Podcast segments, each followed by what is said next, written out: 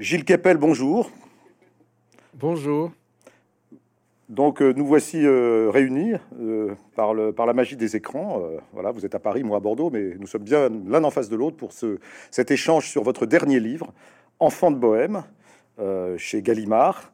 Un livre qui est assez inhabituel pour vous, Gilles Kepel. On vous connaît comme professeur, spécialiste du monde arabe, spécialiste des réseaux djihadistes, spécialiste du Moyen-Orient, un sujet sur lequel vous avez, donc euh, fait de nombreux, de nombreux ouvrages, de nombreuses enquêtes depuis fort longtemps, mais Aujourd'hui, euh, Gilles Kepel, c'est tout autre chose que vous nous racontez dans cet enfant de Bohème.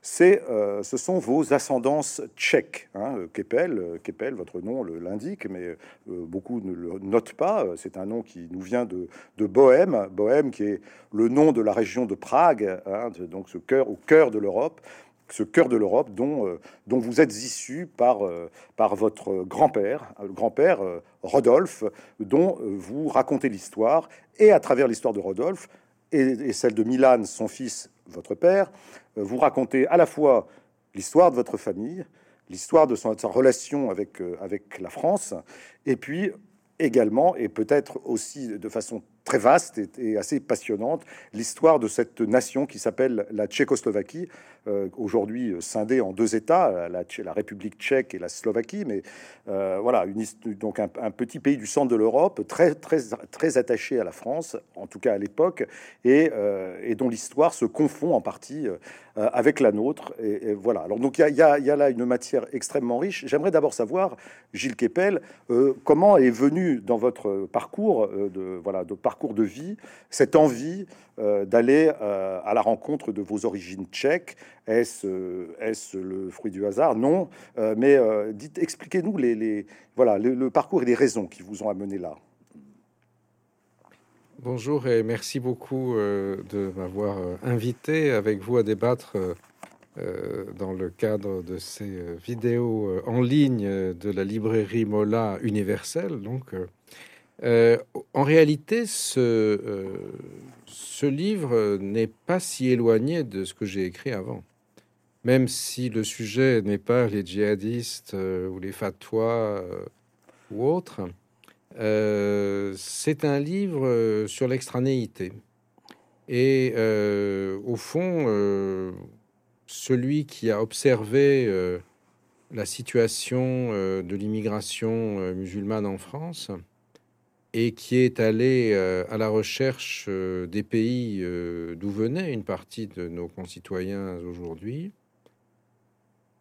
lui-même le descendant d'un immigré, d'un autre pays certainement, et dont le parcours n'a pas été exactement du même ordre, dans une autre Europe, un autre monde, qui semble apparemment très, très daté, euh, puisque le livre commence en 1876 et finit en 1950, euh, dans les années 50.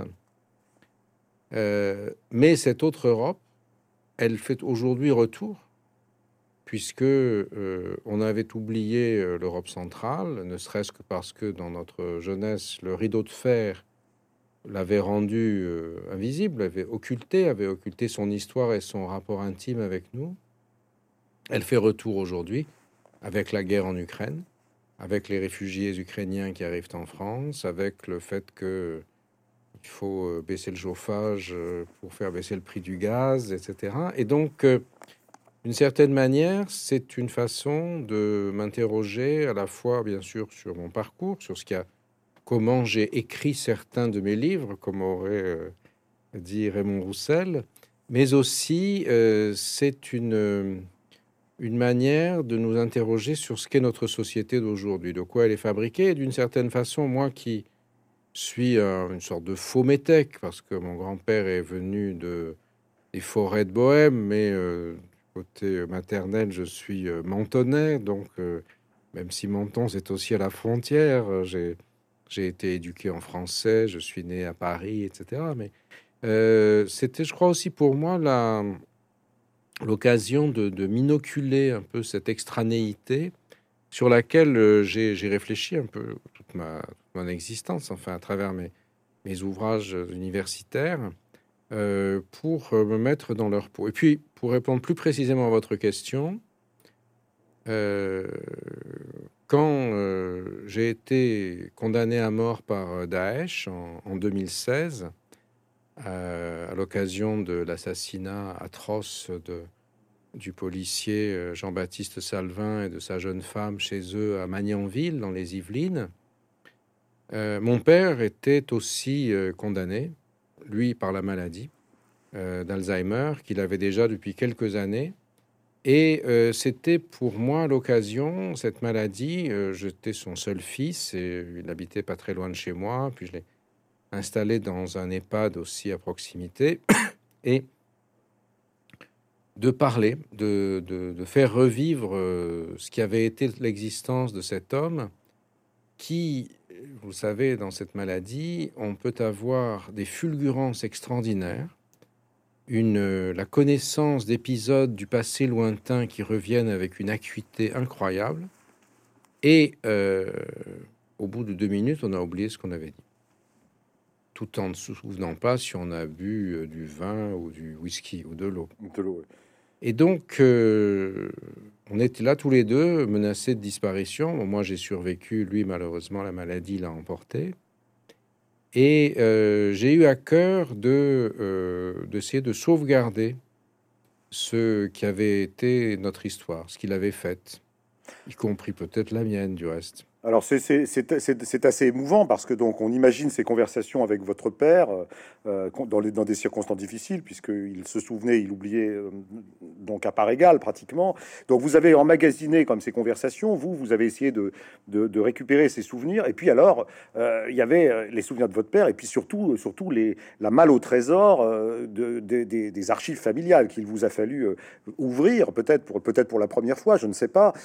et dans et une partie de ces archives c'est là ça devient vraiment intéressant, c'est qu'une partie de ces archives était en tchèque, une langue que vous ne maîtrisiez pas, hein, que vous ne parlez pas, que vous n'avez pas apprise.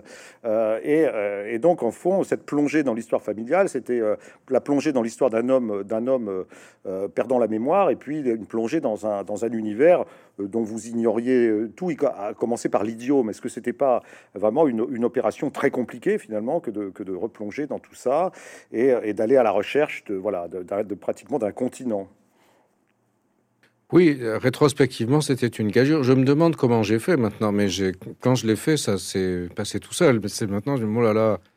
Et euh, en fait, c'est ça. Oui, l'arabe m'a pas servi à grand chose pour déchiffrer le voilà, J'allais le dire, oui. et euh, c'est pas une grande partie, c'est que euh, quasiment tout était en tchèque.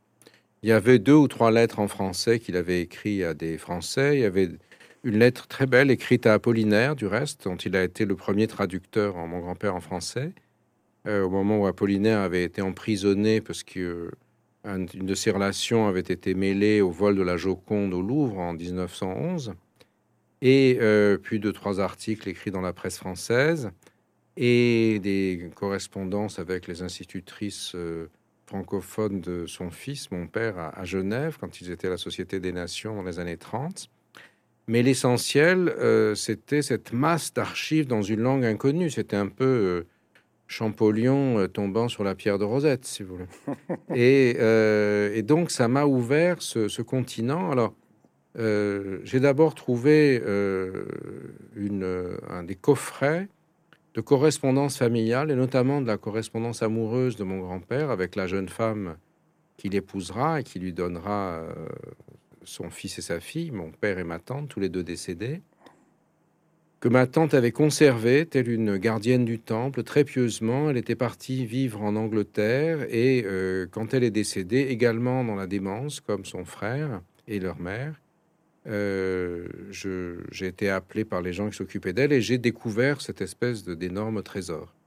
Mon père avait commencé à me parler, euh, a déjà à me parler de lui, mais euh, le, je découvre le stock de lettres euh, en 2000, euh, entre 2012 2013, si vous voulez. Mais je suis resté deux ans sans savoir quoi en faire. Mmh. Je les ai regardés. Alors il y avait des en-têtes en français, de la brasserie Lutetia, de l'hôtel Scribe, des choses comme ça.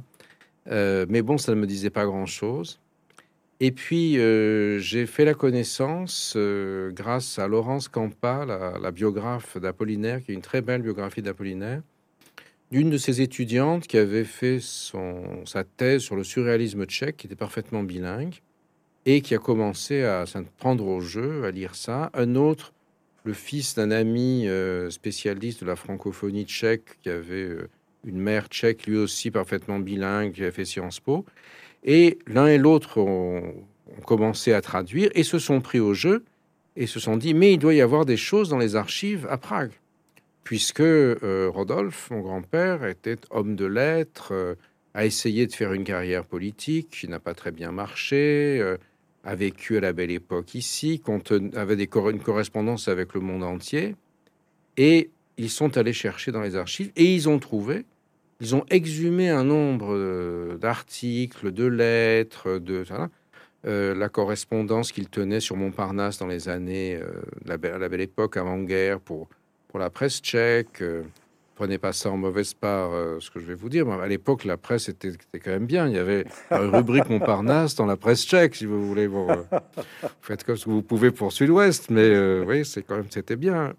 Et donc, je me suis trouvé face à une masse de données extraordinaires. Et plus j'avançais, et plus je découvrais que cet homme dont je ne connaissais rien, qui, qui est décédé quand j'avais trois ans, au fond, euh, c'était moi. Et euh, parfois, il y avait des choses que j'avais suppléées, je n'avais pas d'archives. Ultérieurement, on trouve des archives. Elles confirment toutes mes intuitions, généralement. Et euh, c'était d'autant plus confus que mon père, dans sa maladie, m'appelait son père. Il vous appelait, il vous appelait Rodolphe. J'étais devenu le. J'étais devenu. Oui, il m'appelait pas Rodolphe. Non, il avait oublié son père. Mais j'étais devenu le père de son père parce que je m'occupais de lui comme un enfant. C'est ça. Et donc, il y a eu cette espèce de mélange. Et en fait, c'est une lettre. Ce, ce texte est une lettre au père. Alors, Alors lettre au père, on pense, on pense tout de suite, euh, on pense tout de suite à, à, Kafka, non Un autre cas. Il y a Keppel, il y a Kafka. Il y a un autre tchèque dont le nom commence et qui a écrit un aussi autre une lettre. Dont le nom commence par K. Voilà, avec la lettre à la mère. Qui a fait le job. Voilà. Alors, en fait, euh, la lettre au père de Kafka, je dois vous avouer à ma grande honte que je ne l'ai lu qu'après que le livre, que le manuscrit a été terminé. Euh, j'avais lu euh, beaucoup de Kafka, mais pas la lettre au père. La lettre au père, oui. Et, et donc, donc, ce n'est pas la lecture de la lettre au père qui m'a inspiré le, l'écriture, mais c'est une, des innombrables. Hein. Voilà, une de ces nombreuses correspondances que vous relevez sans cesse à travers dans ce livre. Hein. Ce livre n'est fait que de coïncidences et euh, de coïncidences que j'organise après coup. Et ça, c'est aussi quelque chose dont a été faite ma vie euh, professionnelle.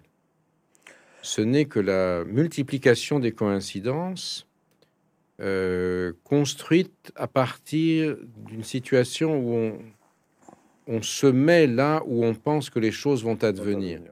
Comme quand vous allez à la pêche, vous mettez votre euh, canne là où vous croyez que passent les poissons. Si vous vous mettez ailleurs, il n'y a aucune chance. Mais des fois, ils ne passent pas.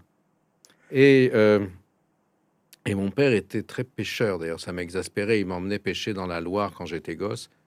Le, mon, fil s'embrouillait en permanence dans les roseaux, prétexte à des engueulades permanente sur mon incapacité euh, de faire quelque chose de mes dix doigts.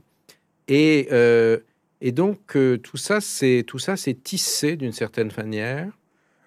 Alors, j'étais là, je veillais à ce que le tissage s'effectue, mais ça se tissait en, en, grande partie tout seul. La différence, enfin, je ne me prends bien sûr pas pour Kafka, même si le père de Rodolphe s'appelle Joseph K. aussi dans le livre, le, garde-chasse que j'appelle le capitaine des chasses, comme La Fontaine, puisque La Fontaine était capitaine des chasses du euh, duché de Château-Thierry. J'en ai fait le capitaine des chasses du comté de Nadiaïkov, en basse en Bohème du Sud.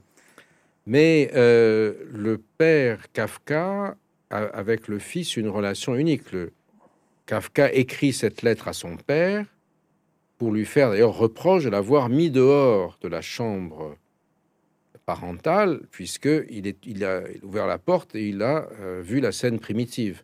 Donc son père, pour le punir, l'a mis au froid sur le balcon l'hiver neigeux pragois pour, euh, disons, rafraîchir ses ardeurs. Moi, j'ai pas eu besoin de voir la scène primitive entre mes parents.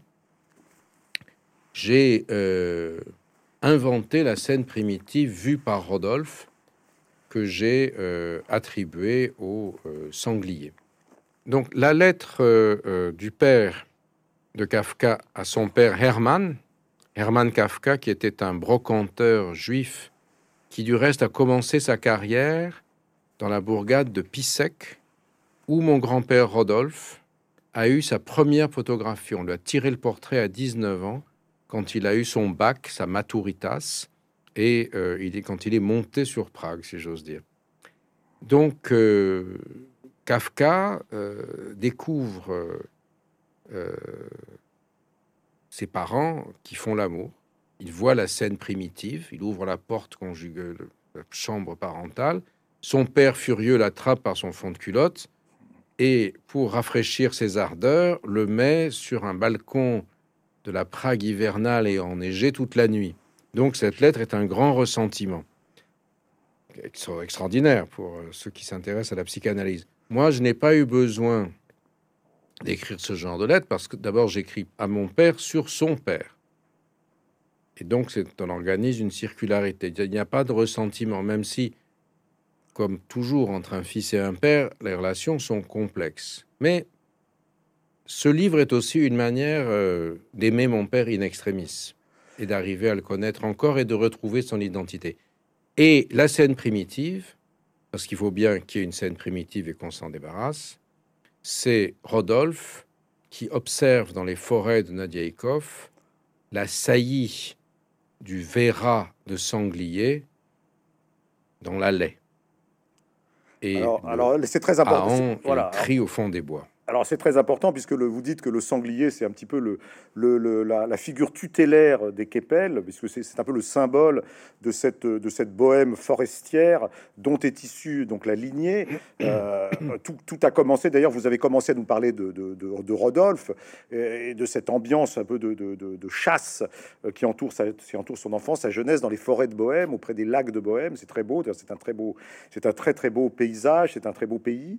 Euh, et alors ce qui ça commence, ça commence dans la, dans la, à, la, fin du 19e siècle, à l'époque où, où, la, où, où, la, où, la, Bohème euh, n'est qu'une province, hein, n'est qu'une province d'un grand empire qui s'appelle l'Empire austro-hongrois, euh, qui, est, euh, qui va donc éclater lors de la Première Guerre mondiale, mais qui à l'époque est un, empire très puissant, dans lequel donc les, Tchèques d'aujourd'hui sont, sont simplement des, des, des provinciaux dominés. et alors, toute l'histoire de votre grand-père, c'est l'histoire d'un jeune garçon qui va, qui va faire ses qui va monter à Prague, comme vous l'avez dit, et puis ensuite qui va monter euh, à Paris.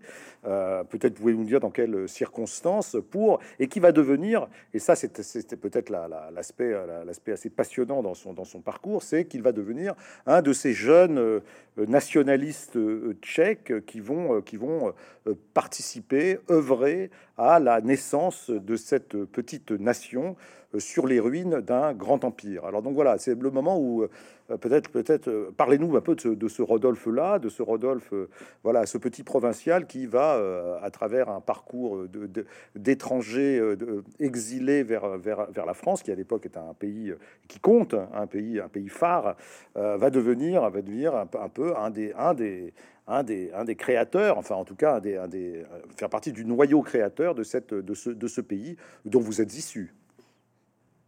Oui, tout à fait. Enfin, des deux. Hein, mais des deux, des deux. Aussi bien la Tchécoslovaquie, plus davantage de la France aujourd'hui, bien sûr. Mais euh, en effet, ce qui est tout à fait étonnant, c'est qu'au lycée, on n'apprend pas euh, le, français. Il va euh, de son village de Nadiekov, il, va au, il va au lycée à Tabor, qui existe toujours du reste, et j'ai j'ai fait une, une, conférence dans ce lycée euh, le 13 novembre 2015. Coïncidence incroyable, le jour des attentats de Paris. Le soir, je suis rentré à Prague, il y a eu les attentats. Encore une coïncidence, hein, encore une coïncidence. Oui, il y en a, il y en a partout. Et euh, là, il a fallu que je, j'invente ce tropisme francophone, puisque on n'enseignait pas le français. vous savez, c'est l'empire austro-hongrois qu'on a que Musil appelait la Kakani, Kakania, Kaiserlich und Königlich, et euh, était très très bien organisé. J'ai retrouvé au lycée des archives, scolaires. des archives scolaires. Oui, les bulletins scolaires, les, les, poèmes de d'Horace qu'il a traduits au bac. L'ode, Horace et Lydie. Bon, peut-être qu'il a influé ensuite sur euh, sa pratique constante du polyamour tout le reste de sa vie. Et, euh, et j'ai attribué à la comtesse, euh, qui d'après les tribunaux, la comtesse Nadiaïkov, qui était un peu comme... Euh, la comtesse Caroline, Caroline comme la Lady Chatterley, si vous voulez, qui avec son garde-chasse de D.H. Lawrence, la francophonie. Et bon, ça peut-être, c'est une je ne sais pas, ça je l'ai ajouté comme ça pour penser, pour fluidifier le récit. Je vous, je vous, ferme la parenthèse, mais vous, vous, vous, supposez de façon assez, assez claire que, que, que la, que la, euh, que, la comtesse Caroline pourrait avoir joué un rôle, un rôle dans, votre lignée. Oui, il n'est pas impossible. Visiblement, elle aimait bien les gardes-chasse et les autres. Donc, euh, je, n'en sais rien, je n'y étais pas. Tout est possible, disons. Et euh, puisque c'est un... En fait, on m'a demandé qu'est-ce que c'est que ce texte. C'est un récit, c'est un roman, c'est une histoire. Bon, j'ai un peu réfléchi et je me suis dit que c'était une épopée. Euh, parce qu'il y a un grand peintre euh, tchèque qui s'appelait euh, Moucha, Moucha en français. Moucha, que nous connaissons bien à Paris.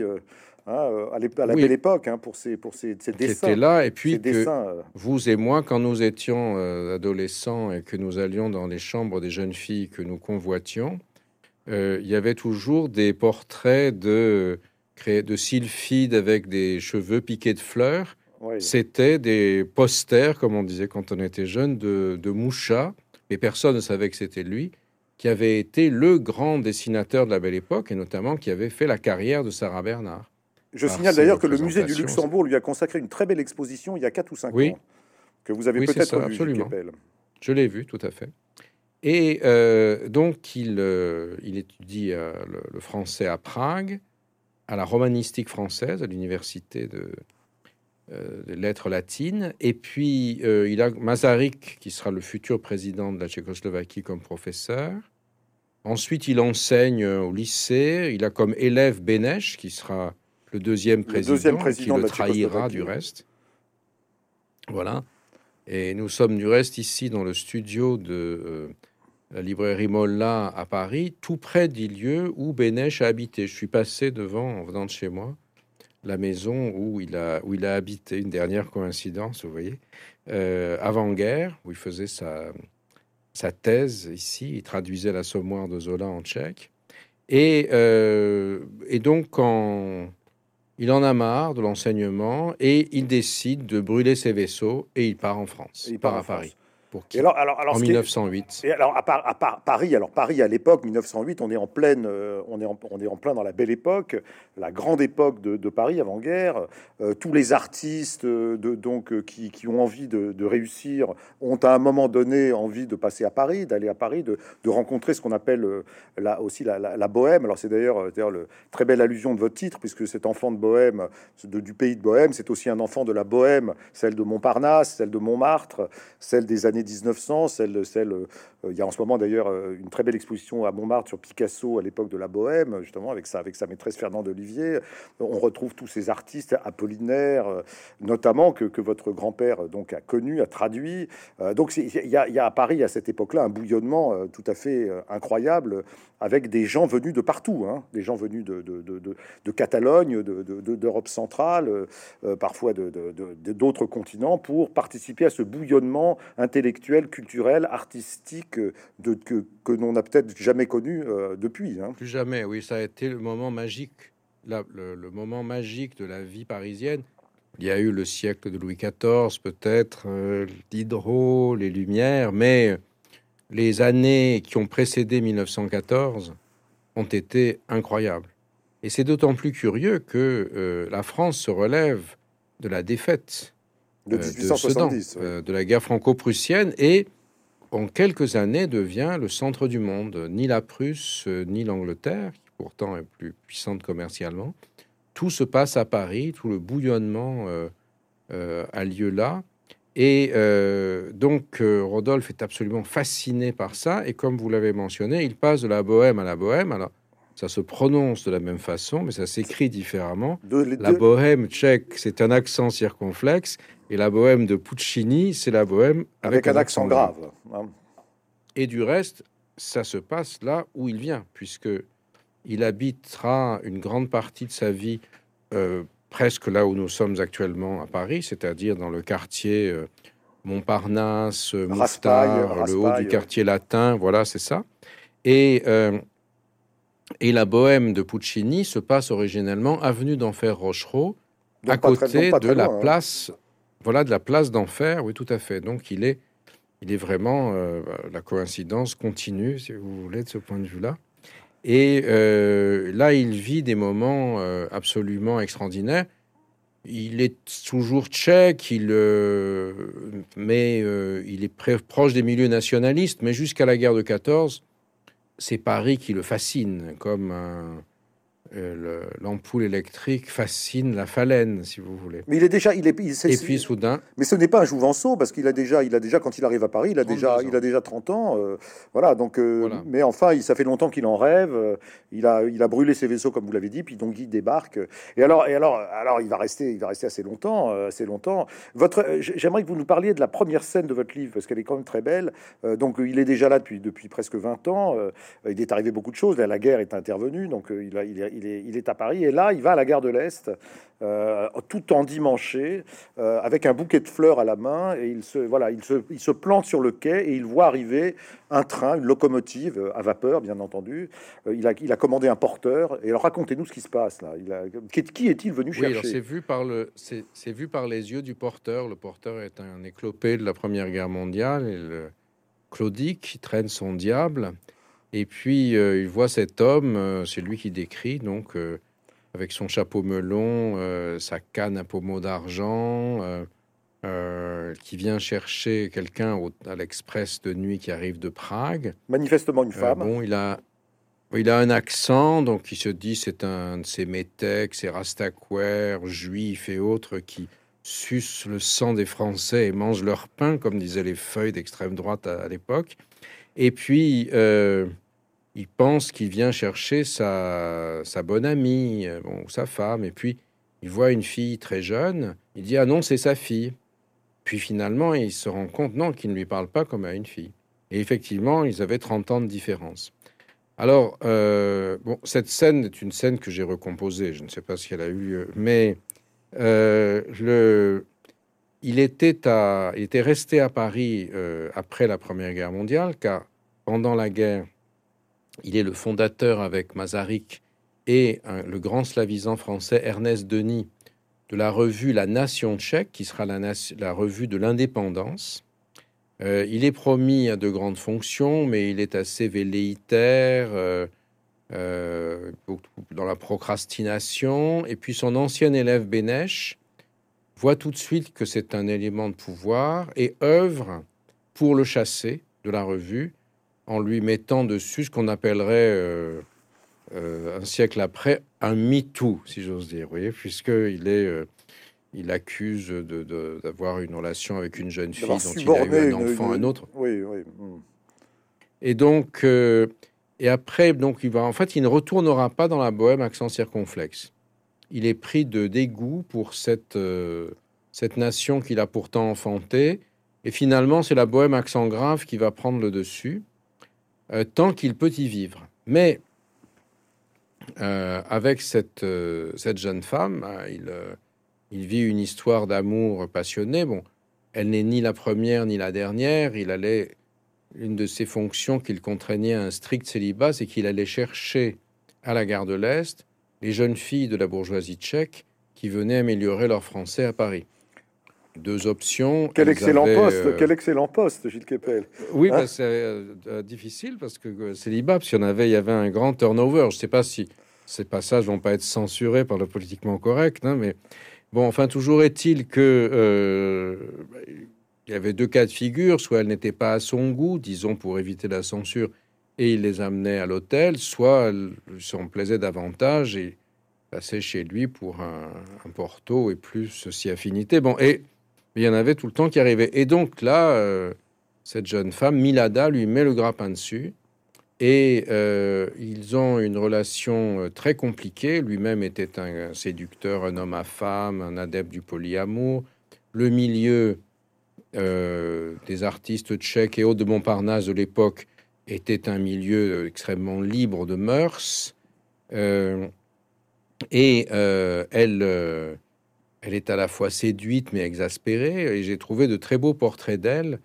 Euh, peints par les peintres tchèques de cette époque, que j'ai toujours par devers moi. En tout cas, euh, c'est un, coup de foudre quand même, parce que euh, vous, vous précisez que votre père va naître quelques mois plus tard. Hein, oui. après, après, la, après, la, après la séquence de la guerre de l'Est. Donc vraiment, là, il y a là, y a là une, oui, ça. et aventure. Entre temps, elle part, elle part dans le Midi parce qu'elle veut le rendre jaloux et elle part avec un peintre qui a une femme par ailleurs, mais ça c'est chose qui ne... Un peintre qui veut faire son portrait, hein, c'est ça? Voilà, qui veut faire son portrait nu.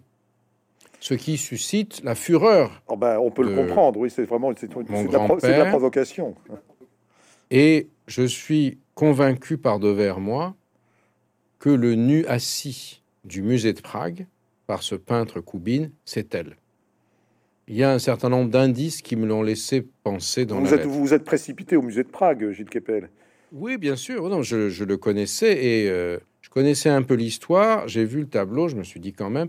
Et surtout, ce nu de dos m'a rappelé d'une manière incroyable, je n'ose pas dire Pauline à la plage, mais ma tante, qui elle-même était décédée, sa fille, qui venait à la plage avec mes parents et moi quand euh, j'étais euh, très jeune et euh, qui présentait le même type de, de dos, si vous voulez. Et enfin, voilà, ce sont des indices qui sont peut-être euh, pas scientifiques, mais qui sont en tout cas subjectifs. Et, et donc, euh, donc voilà, il y a cette histoire. Et simplement, mon père arrive juste après, elle revient à Paris. Et donc là, il s'agit maintenant, ça y est, c'est un enfant. Ils se marieront ensuite d'ailleurs du reste après la, après la conception. Et là, le malheureux, un enfant, il faut lui gagner sa vie. Fini la bohème. Euh, voilà, donc là, là les, voilà, il, se retrouve père avec les, avec les obligations afférentes, et là, et là, sa vie devient beaucoup plus compliquée. Ça, ne rigole, on rigole plus. et donc, euh, son, son beau-père, qui était plus jeune que lui d'ailleurs, qui était banquier, euh, intervient auprès de Bénèche, entre-temps ministre des Affaires étrangères, pour qu'on passe l'éponge sur le passé et il se retrouve affecté à Genève. Qu'on lui donne un petit boulot. Il, faut qu'on lui donne un petit boulot pour lui permettre de, nourrir sa famille. Hein. Exactement. Bon, il est effectivement euh, directeur de, du centre de presse tchécoslovaque à la Société des Nations, qui était un, ce qu'on appellerait aujourd'hui un, poste payé au barème, un poste d'expatrié. Et ils vivent assez bien. Et euh, pendant les années 30, ce sont des villégiatures tout le temps sur la côte d'Azur. Euh, à la Baule. Enfin, il y a une, comme il bouge beaucoup, il y a une énorme correspondance. Il se consacre avec passion à l'éducation de son fils, mon père, à qui il communique l'amour de la France.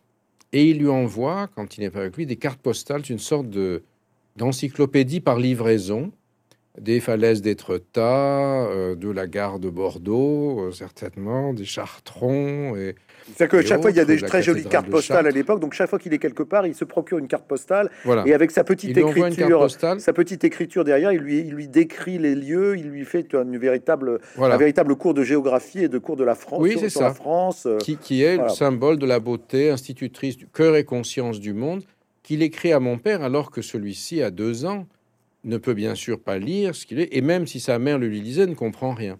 Vous avez, vous avez retrouvé, vous avez retrouvé, vous avez retrouvé toutes ces oui, cartes Oui, bien sûr, tout a été retrouvé, traduit et autres. Et le et j'ai euh, quand j'avais ces textes enfin traduits, même avant la traduction, je les ai montrés à mon père pour lui dire alors est-ce que tu te souviens, tu sais que tu as reçu ces cartes. Il n'en avait aucun souvenir et il n'arrivait plus à les lire. L'écriture, les jeunes qui l'ont fait l'ont déchiffré sans difficulté. Lui n'arrivait pas à la déchiffrer. Et puis aussi, à la fin de sa vie, le tchèque s'était effondré par pans entiers. Donc il avait, perdu sa, il avait perdu sa langue. Hmm. Non, en fait, il n'est pas complètement. Il, avait, il mélangeait tout. C'était un peu la, la Pentecôte, si vous voulez. On jouait au Scrabble parfois. Et euh, alors, il mettait des mots en tchèque, des mots en anglais, parce qu'il a passé la guerre à Londres, la Seconde Guerre mondiale à Londres, il parlait parfaitement anglais, et des mots en français. Et il, euh, il parlait aux aides-soignantes ou à moi de temps en temps, sans plus savoir quelle langue il nous parlait, mélangeant ces trois langues dans une sorte d'idiolecte, si vous voulez, qui enfin, inquiétait beaucoup. C'est alors il était très heureux parce qu'il y avait de les jeunes, aides-soignantes étaient jeunes, jolies, euh, il était Bon, il pouvait plus faire grand-chose, mais il était, il était au paradis. J'avais trouvé cette euh, maison de retraite à la des sœurs Augustines à Paris, tout près de chez moi, avec un, verger. On mangeait des abricots sur l'arbre. Il était entouré de d'aides-soignantes ravissantes. Donc, finalement, j'ai ah, si préparé son arrivée au paradis. Si tous les EHPAD étaient comme ça, évidemment, on parlerait pas. on n'aurait pas lu le livre Les Fossoyeurs. Euh, non, Et, alors, je, je, je peut-être Parlons de votre père quelques instants. Le livre se présente d'ailleurs comme, comme une adresse au père. Vous avez, vous avez parlé tout à l'heure de la lettre au père. Euh, vous avez composé ce livre. Euh, d'abord, vous vous adressez à lui à la deuxième personne. Donc, vous adressez vraiment à votre père euh, pour le raviver ses souvenirs. Et alors, comme il était un homme de théâtre, vous allez peut-être nous le dire, il était un homme de théâtre. Vous avez composé votre, votre livre un peu comme, un, comme, un, comme une pièce de théâtre avec plusieurs actes. Il y, a, il y a, une, voilà, une, introduction et puis ensuite un lever de rideau et ensuite une série d'actes qui en fait épouse à la fois euh, l'histoire de votre famille et aussi euh, l'histoire de la Tchécoslovaquie. Sa carrière. Et, et aussi, et aussi l'histoire tchécoslovaque qui, qui, connaît, qui connaît elle aussi des actes, des actes successifs, souvent dramatiques d'ailleurs. Et des coups, et des, rebonds. Et des coups de théâtre nombreux. Et des coups de théâtre absolument, de, voilà, des coups de théâtre parfois de, de, dramatiques, notamment, notamment avec, euh, en 1938, 1938 euh, et puis en 1945 aussi avec, avec, avec la, la, la, soviétisation de la, de, la, de la Tchécoslovaquie. Et donc voilà, donc votre père, homme de théâtre, évidemment, était habitué euh, à monter sur les planches, euh, à, échanger quand même, à échanger, à se mettre en scène. Euh, évidemment, il aurait beaucoup aimé, s'il avait pu lire ce livre, la façon dont il a été composé la façon dont il lui est adressé. Écoutez, je l'espère. Peut-être qu'il y a des passages sur lui qu'il n'aurait pas trop aimé, mais bon, après tout, c'est comme ça. Mais il y a justement dans les coups théâtre quelque chose. donc, quand ils reviennent de Genève en 1938, leur mère la jeune femme est morte folle euh, dans des circonstances difficiles à, évaluer. J'ai écrit aux, institutions suisses pour essayer d'avoir des archives. Euh, je suis son seul descendant, mais personne ne m'a répondu. La Suisse garde même ce secret-là. Et euh, ils arrivent à Paris, c'est la drôle de guerre qui commence.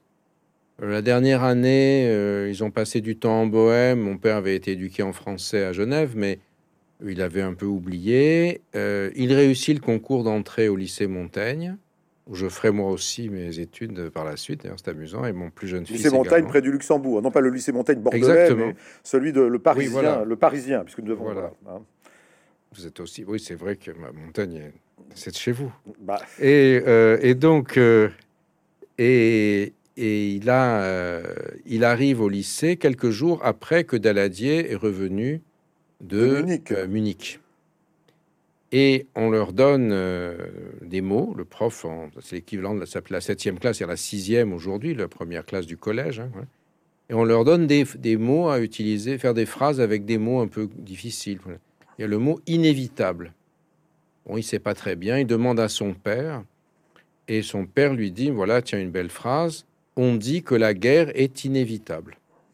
Alors, le lendemain, il arrive au lycée tout fier, il lève le doigt et il dit voilà, on dit que la guerre est inévitable. Ouais, espèce de sale tchèque, c'est à cause de toi qu'on va avoir la guerre. Et tous les gamins capitulards viennent lui casser la gueule à la récré. Mais en Bohème, il avait euh, fait du bûcheronnage. Il avait coupé des arbres pour son père dans le jardin. Donc, il s'était fait des biscottos extraordinaires. Et paf, il les met tous. Il met tous les capitulards au tapis. Il sauve l'honneur. Bon, après, il est collé, et mon grand-père convoqué chez les surveillants, mais si vous voulez, quand même, il a, il a, voilà. il a marqué il avait, il avait, il avait appelé à la rescousse le sanglier tutélaire des Kepel. Absolument, oui, tout à fait. il s'est comporté, il s'est comporté, euh, voilà, brillamment. Euh, évidemment, pendant que pendant que la, Tchéquie, elle, enfin, se faisait dépecer par, se faisait dépecer par Hitler, hein, puisque c'est vraiment le moment clé où où les Sudètes donc sont, sont, récupérés par Hitler et donc où la où la où l'invasion de la. Il y a une histoire bordelaise à ce moment-là, puisque ils vont euh, quitter la France. Euh, puisque les nazis euh, envahissent la France, et puis on cherche les diplomates tchèques, pays qui n'existe plus. l'ambassadeur de Tchèque qui était resté, qui était un Slovaque, tchécoslovaque, Ozuski, euh, avec qui mon grand-père était très lié parce qu'ils détestaient tous les deux Bénèche, social-démocrates, eux étaient plutôt de catholiques de droite. Ils fuient ensemble par l'Exode et ils vont s'embarquer où? À Pauillac. Pour moi, Pauillac, avant cette histoire, c'était un cru principalement.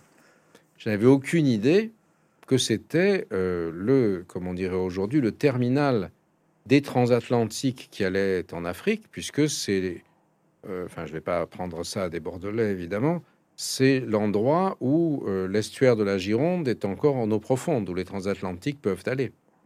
Aujourd'hui, tout ça n'existe plus. Enfin, il n'y a que les morceaux d'Airbus qui sont le, souvenir de ce passé glorieux. Et encore plus maintenant, puisque l'Airbus, le programme Airbus A380 a été abandonné. Mais enfin, voilà. Bon, enfin, écoutez, laissez-moi mes illusions. Et donc, euh, le, euh, et donc, je, un jour, j'étais Pauillac. Pour moi, ça ne me disait rien. Un jour, je suis à Jérusalem, dans ma vie autre, euh, à l'hôtel, l'American Colony, l'hôtel palestinien de la vieille ville. Et puis, je vois un monsieur qui m'avait identifié, qui veut bon, alors qu'il me parler, je lui dis oui. Il me dit, je lui demande de se présenter. Il me dit, je suis viticulteur. Je dis, ah, très bien. Ou Apoyac. Ah, ben, asseyez-vous. C'était Jean-Michel Caz, que vous ah, bah. connaissez peut-être. Ah, bah, vous avez des relations. Euh, vous avez des relations. Voilà. Et par hasard, quelqu'un de formidable. Et donc, euh, euh, et puis après, je vérifie enfin, son nom, je découvre que c'était quand même quelque chose de très impressionnant. Et donc, on, on devient amis. Et euh, il me dit, mais venez me voir la prochaine fois si vous passez à Bordeaux. Il se trouve que j'avais été entre-temps condamné à mort par Daesh, donc en 2016, et je viens au, euh, c'était au festival, c'est euh, le livre de poche, c'est Gradignan, ça lire en poche. Voilà, voilà, lire en poche. Je viens à Gradignan, c'est très sympa. Je retrouve d'ailleurs un de mes copains de l'école communale qui était là, enfin, et qui se présente. Les, les pour ça que je regrette de ne pas être allé à Mola in vivo, puisque j'aurais peut-être rencontré un de mes copains. Mais vous reviendrez, vous reviendrez, Gilles Kepel, vous reviendrez. Oui, voilà, mais non, j'en suis convaincu. Et, euh, et puis, euh, donc, on va avec mon garde du corps et un journaliste américain du New York Times qui, était, qui racontait comment j'avais été condamné à mort. On va chez Jean-Michel Caz, qui nous reçoit de manière formidable. Et puis, vous savez, à la Bordelaise, je ne vais pas vous apprendre ça, donc il sert des, vins euh, de l'année du millésime, enfin de votre millésime de la naissance, enfin comme on fait. Et le lendemain, euh, on va, c'est le moment des vendanges. Euh, il fait un déjeuner de vendangeurs très sympa. Et puis, il avait aussi très gentiment, il avait cherché toutes les photos possibles de Bordeaux dans les années 40, de Pauillac dans les années 40. Il les avait fait agrandir pour moi, comme cadeau.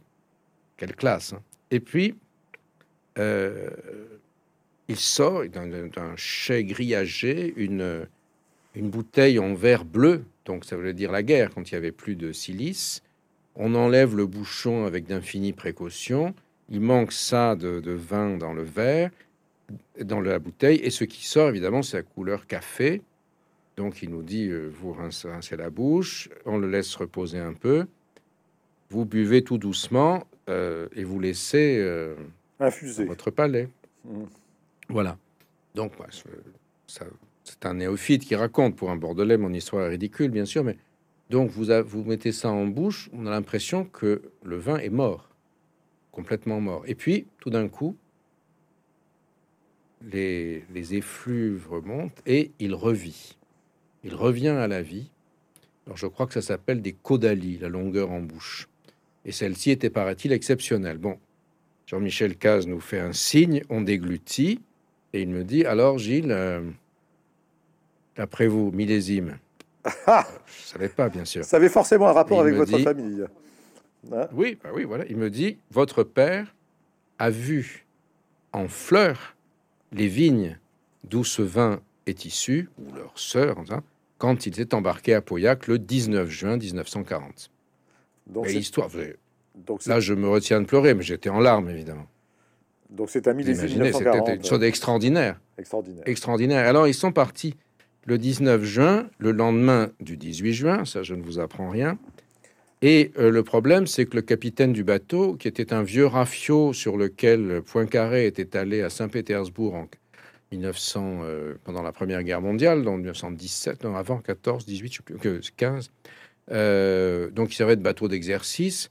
Le capitaine pétainiste a refusé d'aller à Londres. Donc ils sont allés au Maroc, où là on a interdit aux métèques apatrides de descendre, alors qu'une légion tchèque s'était sacrifiée euh, pour lutter contre les nazis, hein, qui étaient cantonnés à Agde, ce qu'on appelait l'armée d'Ozouski.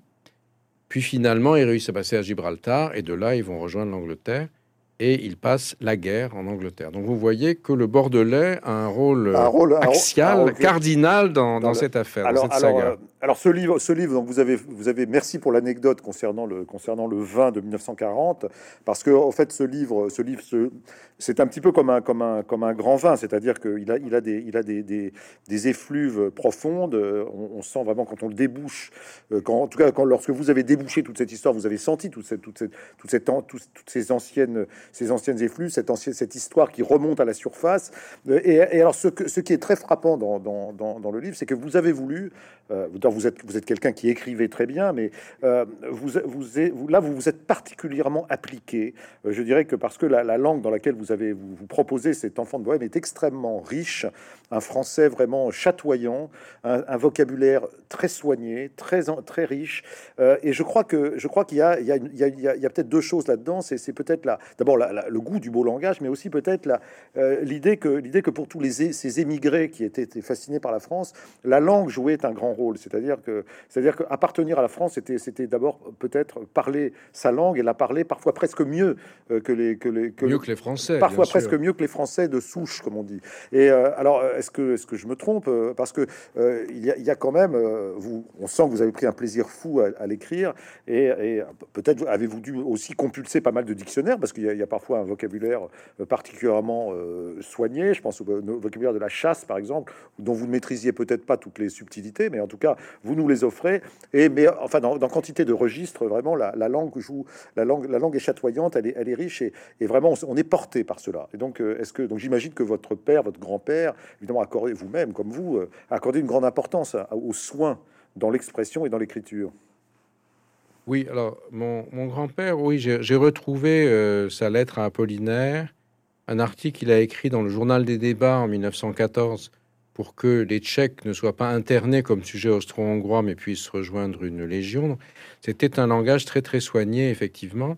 Et, euh, mon père euh, était tellement fasciné, lui qui s'appelait Milan Keppel, donc qui n'est pas le nom le plus français qui soit. Il avait une entreprise d'audiovisuel à un moment et il a quand il, euh, il, embauchait des, collaboratrices qui s'appelaient Jacqueline Dupont ou Marcel Durand, et il avait euh, fait une dictée qu'il pensait plus difficile que celle de Mérimée pour leur faire passer un test d'embauche où elle faisait entre 150 et 230 fautes. Bon, peut-être qu'après, du oh, coup... C'était cruel, c'était cruel. oui, enfin, peut-être c'était aussi pour les séduire et les mettre de choses, je ne sais pas. Ça. Et donc... Euh, et moi, j'ai hérité un peu de tout ça, j'espère de manière moins cuistre, mais je me suis efforcé de euh, aussi de retrouver euh, autant que possible, euh, sans en faire du pastiche, hein, mais la langue qui, parce qu'elle était porteuse d'un sens, d'une signification. Vous savez, le, pour moi, la langue c'est très important. Je considère que ceux qui disent qu'ils sont spécialistes du monde arabe, mais qui ne sont pas capables de lire ni de parler l'arabe, sont des imposteurs. Et je vous l'avez beaucoup dit, effectivement. Vous l'avez beaucoup dit. A, été consacré à me, à me battre euh, et à ce qu'ils se battent contre un certain nombre d'entre eux que je ne nommerai pas car ce n'est pas le lieu, mais ils se reconnaîtront. Et, euh, et donc, euh, pour moi, c'est très important. Et, et comme vous l'avez dit, je crois que c'est aussi une histoire de métèque, c'est-à-dire qu'on on veut vraiment cette langue est c'est la nôtre. Ce n'est pas notre trésor de guerre, mais j'ai un plaisir immense à, parler français. Je parle, je, connais quatre langues si vous voulez, mais euh, et maintenant, vous connaissez, maintenant, vous connaissez le tchèque parce que vous l'avez appris. Non, non, pas du tout. Comment ça Non, toujours pas. enfin, quand même, vous le, à force, à force, vous l'avez un petit peu. Non, non, je sais vous dire bonjour, bière, pivot. C'est avec ça vous allez partout. vous le lisez, vous le lisez un peu, vous le lisez un peu. Non, non, pas du tout. Non, non, non. Ah non, non, non, c'est très difficile. Non, puis je suis trop vieux, vous savez, maintenant j'ai 67 ans. Euh, donc, euh, quand on est jeune, on apprend les langues facilement. Mais... Et le livre finit justement sur une histoire de mots. Mon père joue Lorenzaccio au festival d'Avignon sous la houlette de Gérard Philippe. Il est trop petit pour le rôle, mais comme il était communiste au grand désespoir de son propre père, Philippe, qui était progressiste, l'a grandi à la hauteur du rôle euh, sur les injonctions du PCF. Et euh, il avait tellement coupé dans Lorenzaccio, où il y a trop de, trop de textes, trop d'acteurs, etc., que mon père se retrouve avec cinq mots. Après, j'ai trouvé ça parce que j'ai entendu la radiodiffusion d'enregistrement de cette, euh, de cette pièce et il ajoute un mot. Lui, le métèque Milan Keppel, ajoute un mot au texte d'Alfred de Musset. Oh, et quel était ce mot? C'était le prénom de Cellini. C'était le grand gaillard. Voilà, c'est ce hableur de Cellini. Ça, c'est le texte de Musset. Et mon père dit, c'est ce hableur de Benvenuto, Benvenuto Cellini. Voilà. Et alors, bon, c'était un mot italien, mais je le salue et euh, c'est comme ça que le texte se termine. Euh, salut l'artiste, salut l'artiste. Rideau. Ouais, voilà. Et, il a et donc, et donc cet amour du français, donc, euh, donc qui vous vient de voilà, qui, qui, est vraiment la marque euh, de, des Kepel. Euh, on vous, vous remarquez d'ailleurs dans le livre que qu'à l'époque où votre grand-père arrive, arrive, la France, le français, c'est la langue, c'est même la langue des affaires. Oui. C'est la langue de la diplomatie, de la littérature, de l'amour, mais aussi des affaires. C'est la lingua franca. C'est la lingua franca. C'est un peu, c'est un peu ce que l'anglais est devenu aujourd'hui, avec une une très forte dimension culturelle euh, que euh, l'usage international de l'anglais n'a plus. L'anglais, euh, le, le, globish, si j'ose dire, n'est plus véritablement une langue qui porte des contenus intrinsèques. Elle est, elle est une sorte d'algorithme, si vous voulez, qui permet la communication internationale. Euh, ça ne veut pas dire que l'anglais comme tel n'est pas une langue euh, magnifique, etc. Mais je ne suis pas convaincu que ceux qui en ont l'usage euh, quotidien à l'international soient fascinés par la littérature britannique, américaine ou australienne ou indienne, enfin, qui langue, mais bien plutôt par les, les connexions simplifiées qu'elle permet en étant une langue finalement qui est assez peu grammaticale, qui a des conjugaisons simples, et euh, qui permet une grande économie dans, le, euh, dans la transmission. Euh, on, on, peut communiquer beaucoup plus de choses en anglais avec un vocabulaire bien moindre qu'on ne le ferait en français ou encore plus difficilement en allemand, en, en italien, ne parlons pas de l'arabe. Alors nous, nous, arrivons à la fin de cet entretien, Gilles Kepel. Peut-être ma dernière question, c'est de savoir comment ce livre est reçu, notamment du, côté de la, du côté de Prague. Euh, je ne sais pas s'il est encore traduit en tchèque. J'imagine que c'est un peu tôt. Euh, mais euh, est-ce que vous avez déjà été invité à le présenter ailleurs? Est-ce que, est-ce que, est-ce que, est-ce que la rumeur de l'apparition de votre livre est déjà arrivée donc en, Bohème Et est-ce que ce livre pourrait participer peut-être à une, un resserrement des liens entre la France d'aujourd'hui et la Tchéquie d'aujourd'hui, puisque ces liens se sont quand même distendus oui, bien sûr, euh, plus personne ne parle français, très peu euh, à Prague aujourd'hui. Alors je l'ai présenté euh, au centre, ce qu'on appelle au centre culturel français à Prague au mois de septembre. Il y a eu des, entretiens qui sont parus dans la presse, dans la presse tchèque. Il a beaucoup intéressé sans doute le tchèque dont on parle le plus en France aujourd'hui, qui est Daniel Kretinsky, qu'il a lu et beaucoup apprécié. Et, euh, et donc, euh, l'ambassadeur euh, tchèque, qui se trouve être le fils du meilleur ami de mon père. Oh, bon, tout ça encore. Vous parlez de l'ambassadeur de, de, de, Tchéquie à Paris. De, voilà, c'est ça, Michel Fleischmann. son père, Ivo Fleischmann, qui était un dissident tardif, a eu toute une vie qui a accompagné celle de mon père. Et c'était, il passait des, des week-ends entiers dans la petite bohème que mon père avait reconstituée dans sa maison du Loiret où il a passé mon adolescence à me faire creuser des trous et couper des, arbres, à moi aussi, comme son père lui avait fait faire. D'où votre reconstituer photo impressionnant sous votre veste. Hein. Voilà, donc si vous voulez, par rapport à mes collègues intellectuels, je suis un peu plus large d'épaule, ce qui m'a permis de supporter les collègues et les djihadistes. dans l'ordre d'horreur, les djihadistes sont pires que les collègues. Hein. Et euh, non, les collègues sont pires que les djihadistes. Oh. Et donc, euh, oui, j'espère qu'ils ne vous entendent pas. Si, si. je prends ma retraite à la fin de l'année. Vous savez, je m'en fiche. Et donc, euh, j'ai plus de carrière à faire, en tout cas dans l'université. Et donc, voilà comment les, choses se sont passées. Donc, il y a, oui, j'aurais aimé qu'il y ait plus d'écho mais euh, le livre est en train d'être traduit. Mais en fait, euh, c'est très difficile de refaire naître un intérêt pour la France dans ce qui est aujourd'hui la République tchèque, puisque ce pays change. Au début du livre, on est en Autriche-Hongrie, après il y a la Tchécoslovaquie, puis euh, le protectorat nazi de Bohème-Moravie, puis la République socialiste de Tchécoslovaquie derrière le rideau de fer.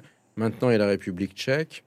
Euh, vous êtes à Prague, vous êtes en plein belle époque, euh, Art déco, Art nouveau, enfin tout ça est complètement construit en, miroir avec Paris, avec le, la porte tchèque qui est très très beau, très dense, des, artistes qui communiquent en permanence. Et mon grand-père a vu la Légion d'honneur justement pour cette région-là en 1926. Et, euh, et puis aujourd'hui, je crois que ça n'intéresse vraiment plus grand monde. Et j'ai, je fais de mon mieux, je, donc, mais je je ne suis pas convaincu que j'y parviendrai euh, de moi-même. En tout cas, en tout cas, c'est un donc euh, donc euh, je, je, le remontre donc Enfant de Bohème donc de, Gilles Kepel. Il y avait d'ailleurs il y avait d'ailleurs une petite une petite un petit bandeau rouge sur lequel il y avait écrit Passion slave, comme vous avez écrit Passion Passion arabe et Passion française et Passion française, Passion slave évidemment, Passion dans le dans le double sens du terme. Hein. oui. voilà, hein, le double sens la du terme. La souffrance et l'amour. Voilà. L'extrémité dans la souffrance et l'extrémité dans l'amour. Voilà, Passion slave. Donc voilà, donc Gilles Kepel, un livre passionnant et passionné. Euh, voilà que je, que je ne peux que recommander pour la, qualité de son écriture, l'intérêt, l'intérêt historique, patrimonial, mais aussi l'intérêt humain de voilà de cette de ce, de ce parcours, de ce parcours familial qui recoupe voilà en, grande partie euh, notre histoire. Donc euh, merci Gilles Kepel. Et puis donc à une autre fois, cette fois chez Molade, en présence du public, je l'espère. Voilà pour un autre ouvrage que vous ne manquerez pas d'écrire, car vous êtes un auteur, euh, un auteur prolifique. Voilà, euh, et, on s'en réjouit. C'est en cours, mais je ne vous dis pas encore le titre. Voilà. et eh bien, écoutez, la prochaine fois, vous aurez la primeur. C'est une surprise. Merci beaucoup, Gilles Kepel. Voilà, absolument. Merci. et tout le monde vous souhaite ici à Bordeaux une bonne année. Et pareillement.